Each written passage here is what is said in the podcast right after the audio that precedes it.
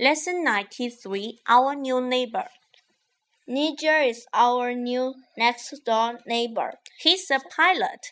He works in the RAF. He will fly to New York next month.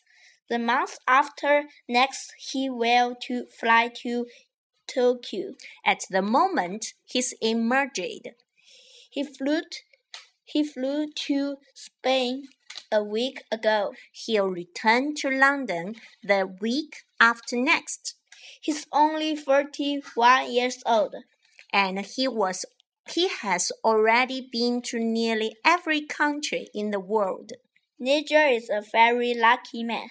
But his wife isn't very lucky. She usually stays at home